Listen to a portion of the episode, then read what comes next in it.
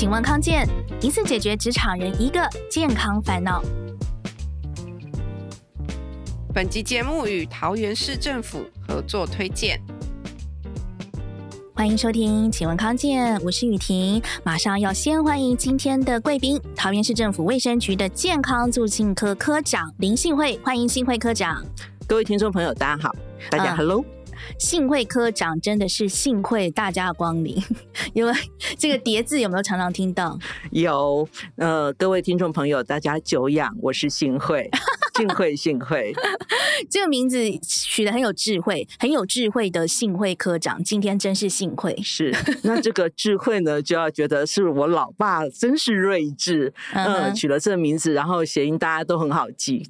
今天请到科长来啊、呃，来我们节目呢是要谈生育的议题，特别是在少子化的部分哦。那特别要讲的是，其实台湾面临这个少子化的这个趋势，这个浪潮，但是呢，桃园在全台湾这么多的城市当中，反而是在这个潮少子化浪潮中逆向的一个高指标哦。因为桃园是六都之中生育率最高的城市，到底桃园怎么办到的呢？他们有什么秘诀？我们之后会一一来跟大家细细的分享哦。首先，先从整个大趋势开始谈起。现代人，嗯，大家都很晚婚，然后整个生育的年龄也往后延了，对不对？再加上育儿的成本很高。不过我，我发现有一个趋势，就是说。以前大家讲到少子化，会讲说：“哎呀，年轻人都不敢生呐。”可是我慢慢发现，已经慢慢从不敢生变成他根本就不想生。其实我已经是一个二十六岁儿子的妈，然后其实也是一个婆婆了，这样子。哇，看不出来耶。是，然后其实之前在听小朋友谈的时候，他们大概都是不想生，那可能是因为物价，然后可能是因为房价，那可能是因为角色上的转换，我可能没有办法胜任所谓的好媳妇、好太太，或者是好妈妈。那或者是说，呃，我可能就是我平常可能不是生活习惯或者健康习惯非常好的人。那如果我碰到说怀孕时候的一些不舒服的情况，我怎么样去克服？然后怎么样去呃处理？那这部分大概是之前可能年轻人比较不敢生的一些想法。可是最近在做政策规划的时候，反而听到另外一种声音：我可能想要晚一点结婚，我现在还没有对象，我没有结婚的呃规划。所以其实我呃如果可以透过冻卵，然后之后保留，如果以后我想当妈妈了，可能也有这样子的一个机会。那或者是说呃我现在可能找男朋友比较难。那结婚生子好像是比较遥远的事情。那如果说呃，我现在有冻卵的一个机会的话，或许我可以先有这样子的机会先留下来，然后等到找到对象之后，那其实大概就可以有这样子一个婚育的规划。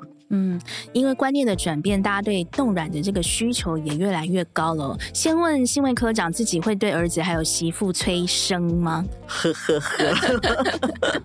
其实我觉得主要是两个人过得好就好了。那其实像我自己之前也是因为呃职业妇女的关系，然后其实先生也长期在大陆工作，所以那时候真的就是觉得说有生。有交代就好了。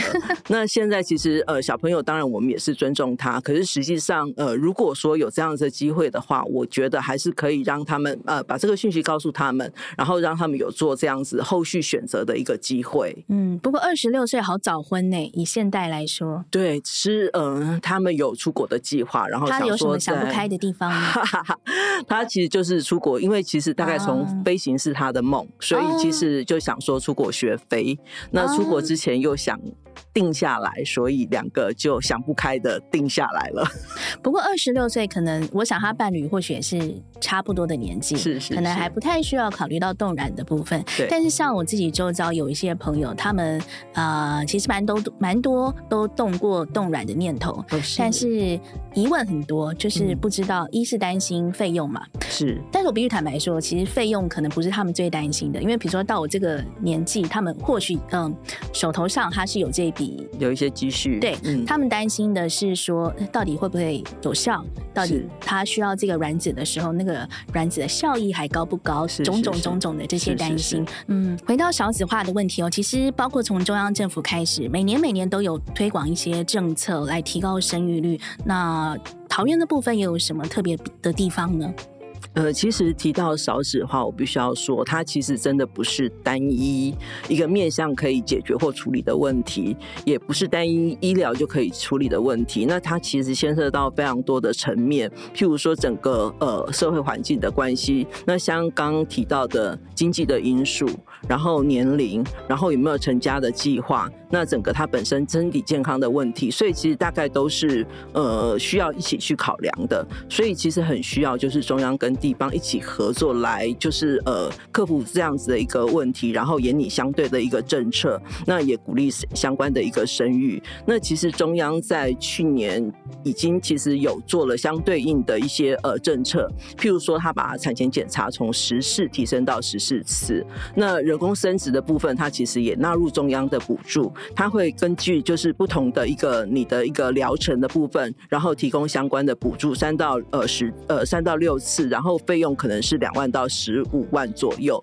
那桃园的部分呢，其实大概就是我们从就是孕前的健康检查开始，好，然后之后呢，如果说因为其实我们中国人传统、华人传统，大部分都很习惯就是有中医，所以桃园这次也把中医纳进来。那你在就是说，呃，透过中医怎么样可以去调理你的子宫，然后帮助怀孕，好，然后所以这个部分也纳进来。在怀孕的过程里面，其实有一些呃特殊的先天性传染。疾病的一个筛检其实也是重要的，所以桃园也把第一养呃就是第一母血糖氏症跟第二母血糖氏症，然后另外羊膜呃补呃穿刺的这个部分，其实都纳进来我们的补助范围内。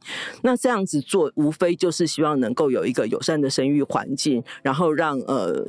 小呃，年轻的朋友们愿意生敢生。嗯，我刚刚听到中医的部分真的非常特别，因为比较少看到这样子的补助。这个中医助孕、养胎、调理，桃园是独步全台吗？是啊，目前大概只有桃园在做这个部分。我们就是为了连贯到产前到产后，甚至之后的产后忧郁，我们也有加入中医的因素啊。产后就是用中医的方式来对、呃、做相关的一个缓解产后忧郁。产后忧郁真的是蛮重要的一环，对对对，所以应该说桃园的这整个方案是从产前到就是孕期的时候到产后，它整个是比较完整的，是不是？比较完整跟周延的一个规划。那大概就是从怀孕的初期，那甚至现在更推到前面，冻卵的部分也纳到我们的补助计划里面来。嗯，往前推推到最源头的冻卵的部分，这也是我们今天要谈的一个非常的重点哦。那就像我们刚刚说的，很多女性她现在或许是随着，比如说她的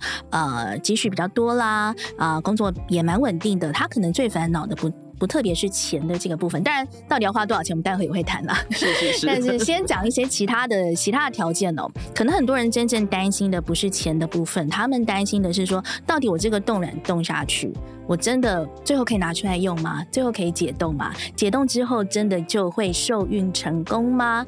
那几岁开始冻卵是有希望的？几岁之后冻卵可能几率就很低了呢？我觉得大家最烦恼的其实是这些问题。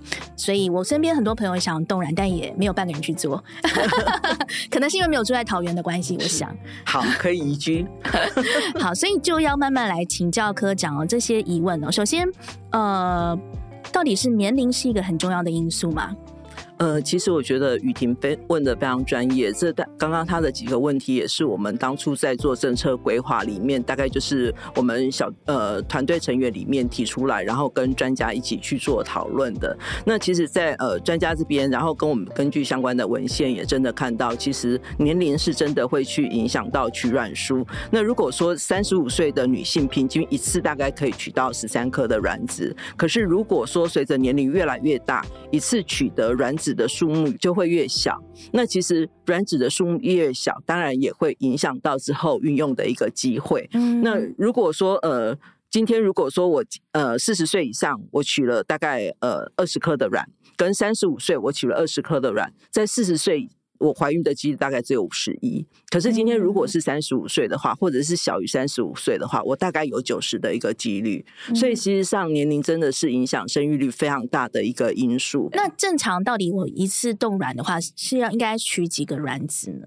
呃，应该是说年龄它会影响到你可以取出来的卵子数，所以是无上限吗？可以取。没有，有时候其实到四十岁的话，有时候呃，我们有看到个案，它只剩下两颗卵子可以取哦。对，所以其实年龄会影响卵子的呃取出来的数量跟品质。刚刚讲的就是这一块，嗯，是。但是这个也是要做下去才会知道。对对对对，就是做之前是无法知 道。对，还是个问号。对，无做之前无法知道他自己可以取的卵有多少，所以是有一点点呃，应该说还是有一点这个几率啦。那在应该说桃园。实施这样子的补助计划大概多久了呢？啊，冻卵的话是四月十七号开始实施的，可是它可以追溯到一月一号。嗯，那已经有一些案例可以跟我们分享了吗？呃，我最记得其实就是我们在就是这个政策推动之后，那有一个呃人工生殖机构的医护人员跟我们分享，他其实年纪大概三十六岁。那他在八年前其实是被诊断出乳癌，那这边让呃医生就建议他说，接受化疗之后，他的生殖功能可能会丧失，那要不要考虑接受冻卵？可是妈妈这边就会担心说，我先去接受了冻卵手术，是不是会影响到我的治疗？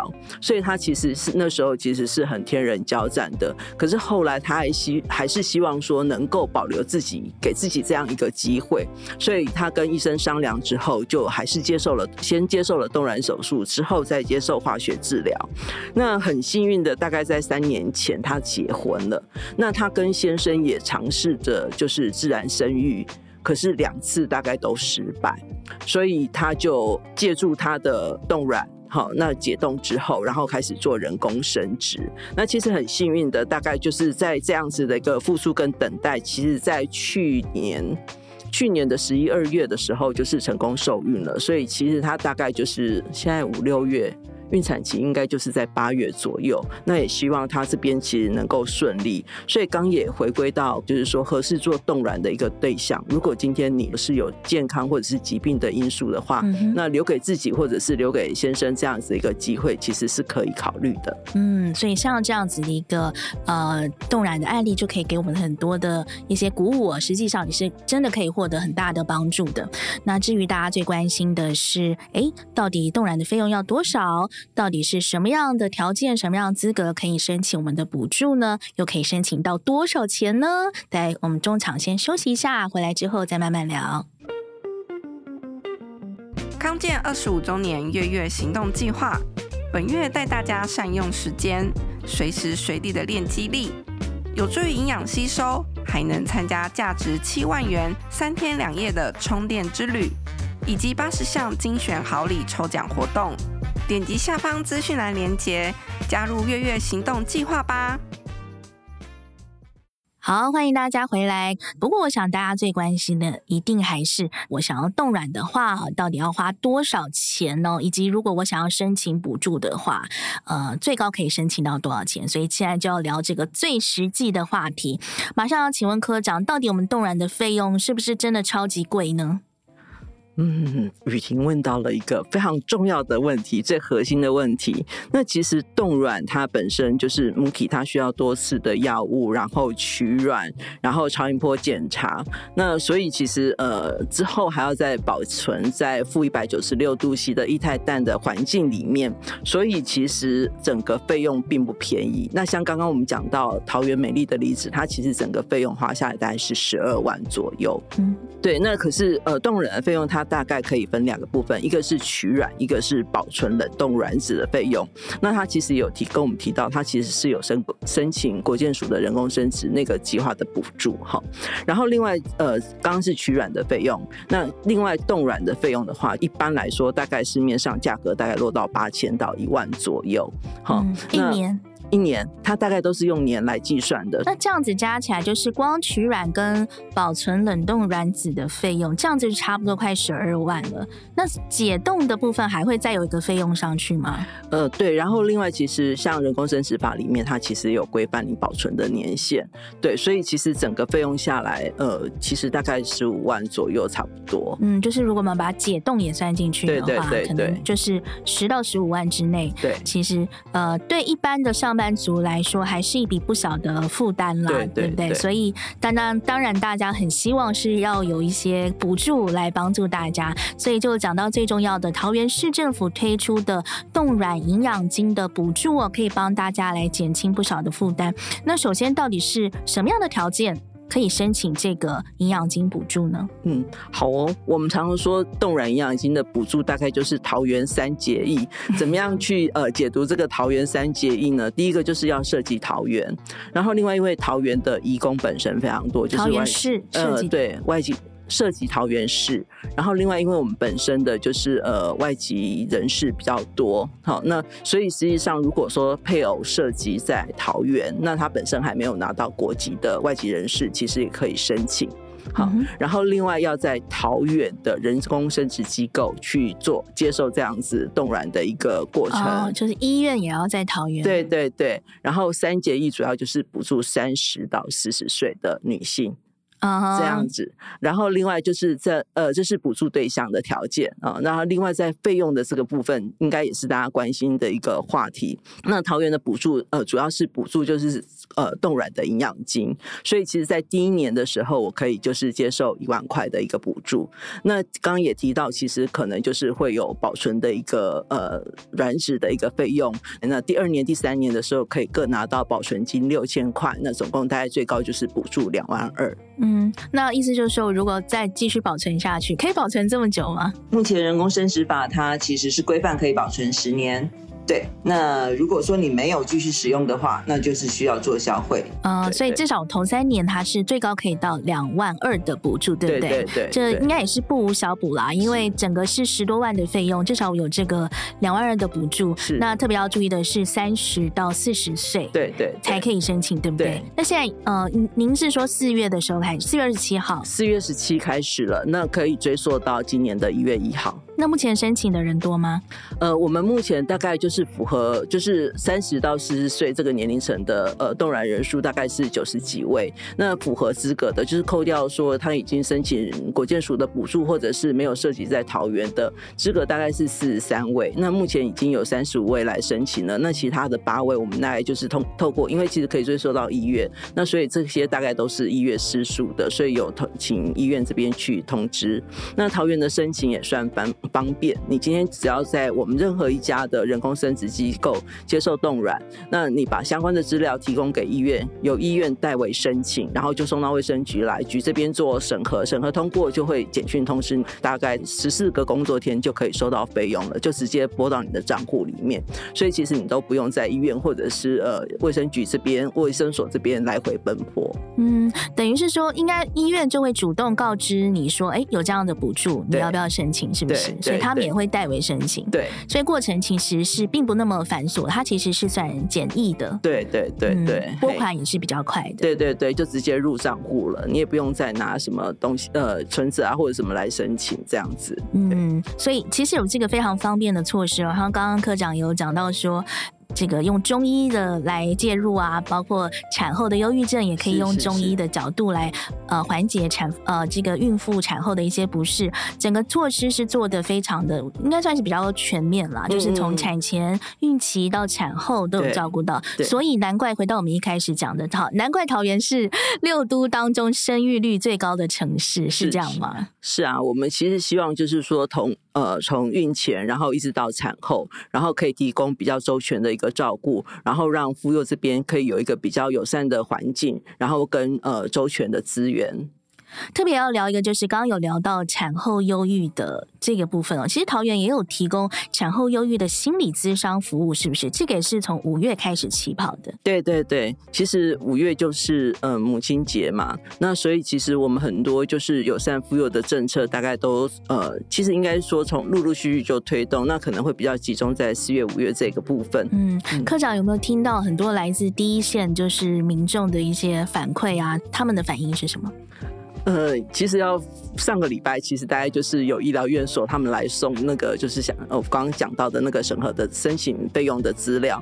那他其实本身他就说，他们同事太开心了，因为他其实大概就是他其实一直很犹豫，因为他本身在第一线，他就有看到就是为了求职的那个努力跟辛苦，所以他也一直就是犹豫自己要不要做，可是。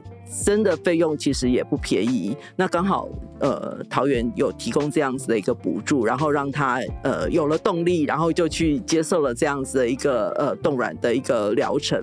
那之后他其实大概四月底完成的，可是呃上个礼拜他已经拿到第一笔补助费用了，嗯，嗯，所以其实他觉得说整个过程他又不用跑来跑去，他只是接受一个呃疗程，然后医院就帮他申请了。那在五月底的时候，他实际上就已经拿到补助。他就觉得这个过程其实让他觉得快捷又呃方便，所以他其实是非常开心。然后另外又提供自己另外一个选择的一个机会。对，嗯，我觉得科长讲到一个重点，就是选择的机会。其实冻卵对女性来说，它提供的是一种自由度、一种弹性、一种选择的机会。但是当我们没有办法很妥善的实施它的时候，呃，可能这个自由度啊，这个弹性就打折了。对。但是当你有比较好的补助措施的时候，你的整个自由度跟弹性就大大的拉开，对不对？科长，你要不要讲一下？您觉得这个冻卵的补助啊、营养金啊种种，对您来说最大的意义是什么？